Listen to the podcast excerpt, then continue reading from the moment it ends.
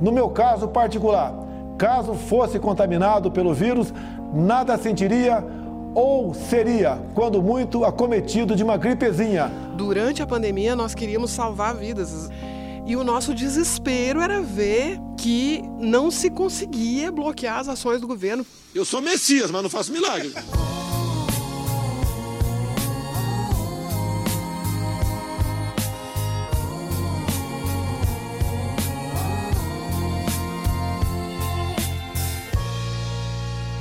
Bem-vindas e bem-vindos. Eu sou Mariana Chese e nesse episódio, a professora da Universidade de São Paulo, Deise Ventura, vai revelar a estratégia do ex-presidente Jair Bolsonaro de permitir que o vírus da Covid-19 se espalhasse pelo Brasil, e uma estratégia para que se alcançasse uma suposta imunidade de rebanho. Justine, bah, je te présente euh, Daisy.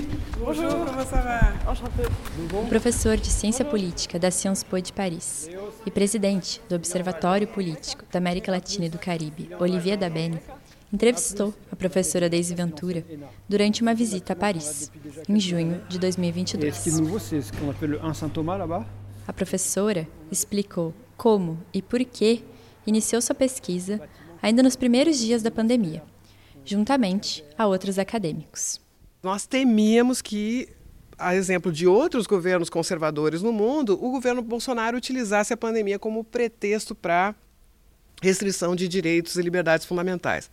Qual não foi a nossa surpresa quando, ao acompanhar a legislação, nós nos demos conta que o governo estava fazendo o contrário. Ele estava trabalhando para disseminar a Covid-19 no Brasil e estava trabalhando de forma coordenada e minuciosa. Esse episódio faz parte do podcast sobre denunciantes na América Latina, um podcast produzido pelo Observatório Político da América Latina e do Caribe da Sciences Po e pela Transparência por Colômbia, com o apoio da Fundação Charles Leopold Mayer. Mas antes de explicarmos como Deise Ventura alertou para o conteúdo das políticas de saúde de Jair Bolsonaro, podemos falar um pouco sobre essa acadêmica. Deise Ventura tem 54 anos, é doutora em Direito Internacional e professora titular de Ética da Faculdade de Saúde Pública da Universidade de São Paulo. É também professora no programa de pós-graduação em Relações Internacionais da USP. Deise Ventura formou sua consciência política quando ainda era estudante. E o Brasil, uma ditadura.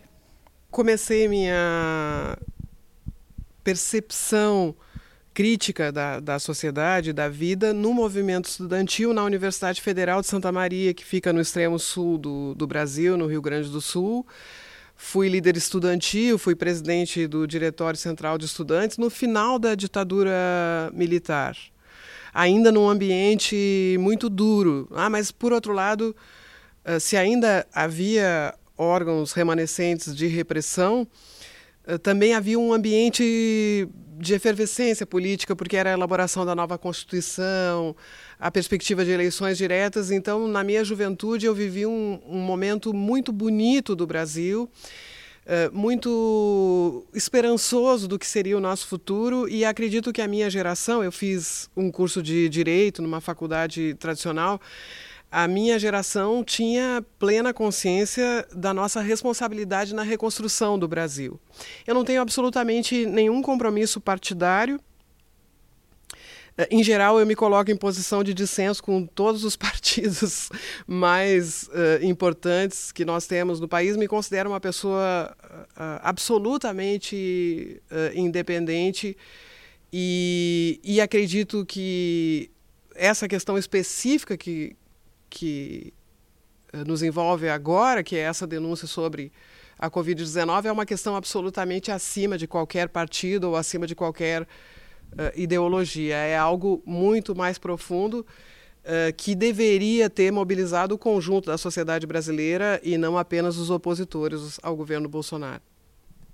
Minha família é uma família de classe média baixa do interior do, do Rio Grande do Sul e dentro da universidade com certeza tive eh, muitos, muitas pessoas que me influenciaram e que me ajudaram objetivamente a encontrar o meu caminho e a me interessar por essas questões.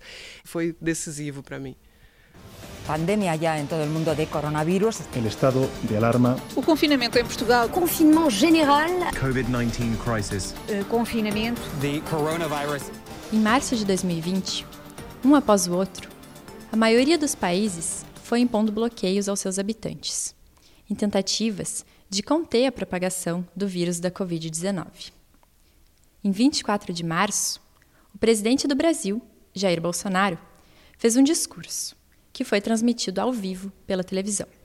O vírus chegou, está sendo enfrentado por nós e brevemente passará. Nossa vida tem que continuar. Os empregos devem ser mantidos. Devemos sim voltar à normalidade. Algumas poucas autoridades, estaduais e municipais, devem abandonar o conceito de terra arrasada, a proibição de transportes, o fechamento de comércio e o confinamento em massa. O que se passa no mundo tem mostrado que o grupo de risco é o das pessoas acima dos 60 anos. 90% de nós não teremos qualquer manifestação caso se contamine. Devemos sim é ter extrema preocupação em não transmitir o vírus para os outros, em especial aos nossos queridos pais e avós respeitando as orientações do Ministério da Saúde. No meu caso particular, pelo meu histórico de atleta, caso fosse contaminado pelo vírus, não precisaria me preocupar. Nada sentiria ou seria, quando muito, acometido de uma gripezinha ou resfriadinho. Ao mesmo tempo, junto a um conjunto de acadêmicos, a professora Deise Ventura começou a investigar a política do governo Bolsonaro para a pandemia. Inicialmente, a nossa preocupação era de que forças conservadoras aproveitassem a pandemia de Covid-19 e a grande repercussão que ela já alcançava no mundo. E nós temíamos que a pandemia fornecesse a ocasião para um recuo nas liberdades fundamentais eh, que foram duramente conquistadas no Brasil por meio da Constituição Federal de 1988, depois de tantos anos de regime militar que durou de 64 até 1985. E nós começamos a monitorar todas as normas jurídicas publicadas nos diários oficiais, no Diário Oficial da União, portanto, as normas federais, e nos diários oficiais dos estados. Então, nós começamos a, a acompanhar a legislação brasileira e o discurso oficial na perspectiva de alertar a sociedade brasileira para um fechamento do regime motivado pela pandemia. Nós temos milhares, eu não estou usando uma figura de linguagem, eu estou sendo objetiva, são milhares de processos judiciais, porque a cada vez que o governo federal adota uma norma que uh, prejudica a resposta uh, à pandemia, principalmente dos governos e dos municípios que querem conter o vírus, essas normas federais fazem com que atores como parlamentares da base de apoio do governo, como prefeitos ou governadores simpáticos ao governo, que eles vão à justiça tentar uh, impor ou pelo menos gerar confusão entre uma norma federal e uma norma uh, local que visa proteger uh, a população nós temíamos medidas desproporcionais e injustificadas. E, na verdade, o que nós constatamos foi a ausência de medidas protetivas de parte do governo federal e, ao contrário, um constante ataque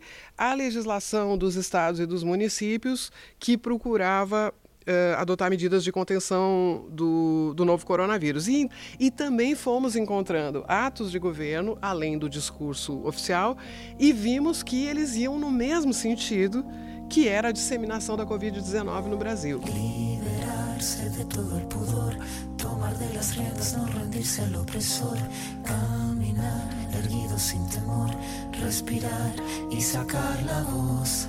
Oh.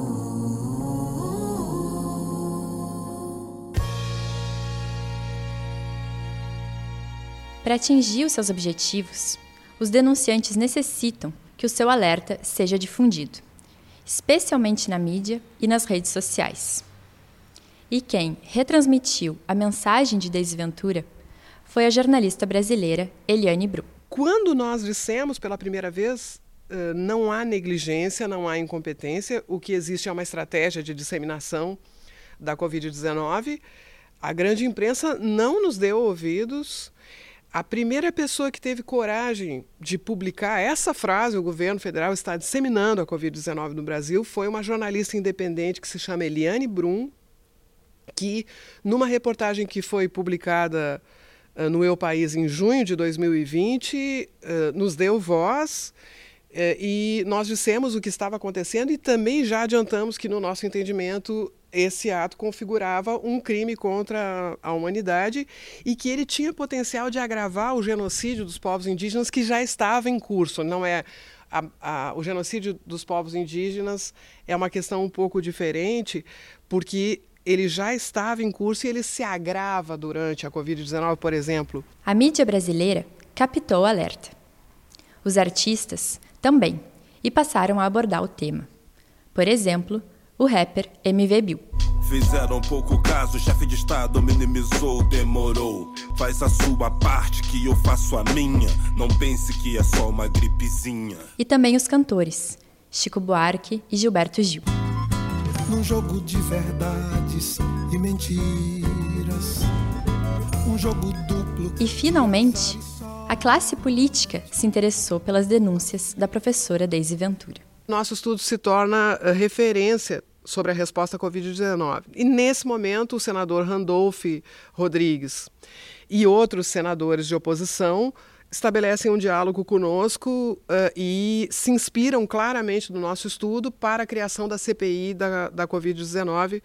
E aí, uh, o nosso estudo foi uma espécie de guia uh, para a organização da comissão parlamentar do inquérito e foi, inclusive, atualizado e foi anexado. Ele faz parte do relatório da comissão parlamentar de inquérito do Senado Federal sobre a Covid-19. Mas com a visibilidade política, vem também as ameaças nós somos uh, ameaçados e insultados publicamente de forma constante.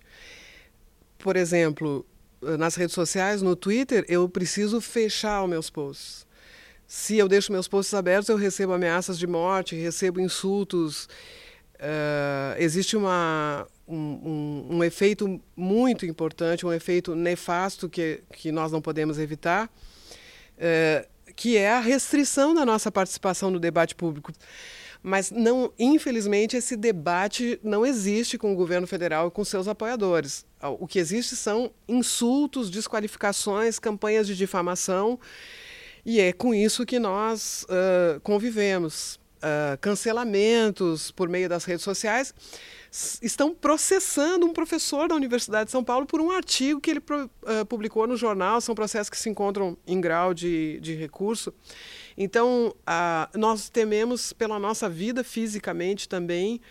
Uh, eu acho que o fato de nós estarmos confinados durante a pandemia nos deu um pouco mais de segurança, porque nós não estávamos indo à faculdade todos os dias, mas é comum que pessoas que eh, são percebidas como críticas do governo Bolsonaro sejam apontadas em lugares públicos, ofendidas e, inclusive, agredidas fisicamente. Agora, mais de dois anos depois de ter soado o alarme, a professora Deise Ventura está desapontada com o impacto das suas ações. Durante a pandemia, nós queríamos salvar vidas.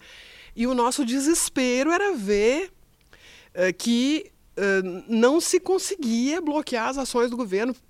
A nossa motivação era uh, interromper o processo de disseminação do Covid-19 e nós fracassamos. Nós fracassamos. Nós não conseguimos, porque uh, o Brasil, de modo algum, precisaria ter mais de meio milhão de mortes. Ao contrário, com o SUS, nós poderíamos de fato ser uma boa resposta. Não vou dizer que seja a melhor do mundo, mas nós poderíamos ser uma boa resposta. Agora, no que se refere à segunda etapa, que é a responsabilização, eu acho que nós contribuímos para a memória.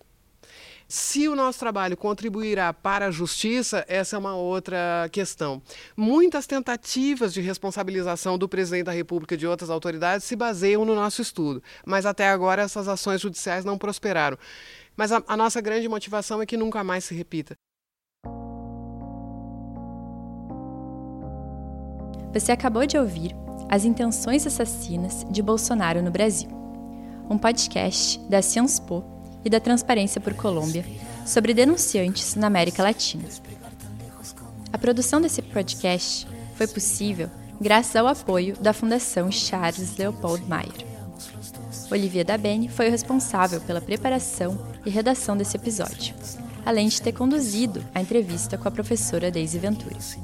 Justine Fontaine foi encarregada pela coordenação do episódio, pelo som e pela mixagem.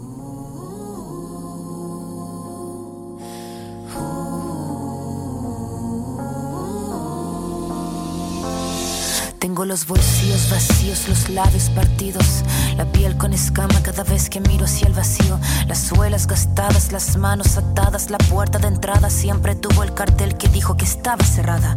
Una espina clavada, una herida infectada, entramada, una rabia colmada en el todo y en la nada. El paso torpe al borde sin acorde cada vez que pierdo el norte. La pérdida del soporte, el tiempo que clava me traba, la daga me mata, filuda la flama sin calma, que de las manos se me escapa, pero tengo mi rincón florido, sacar la voz, no estoy sola, estoy conmigo.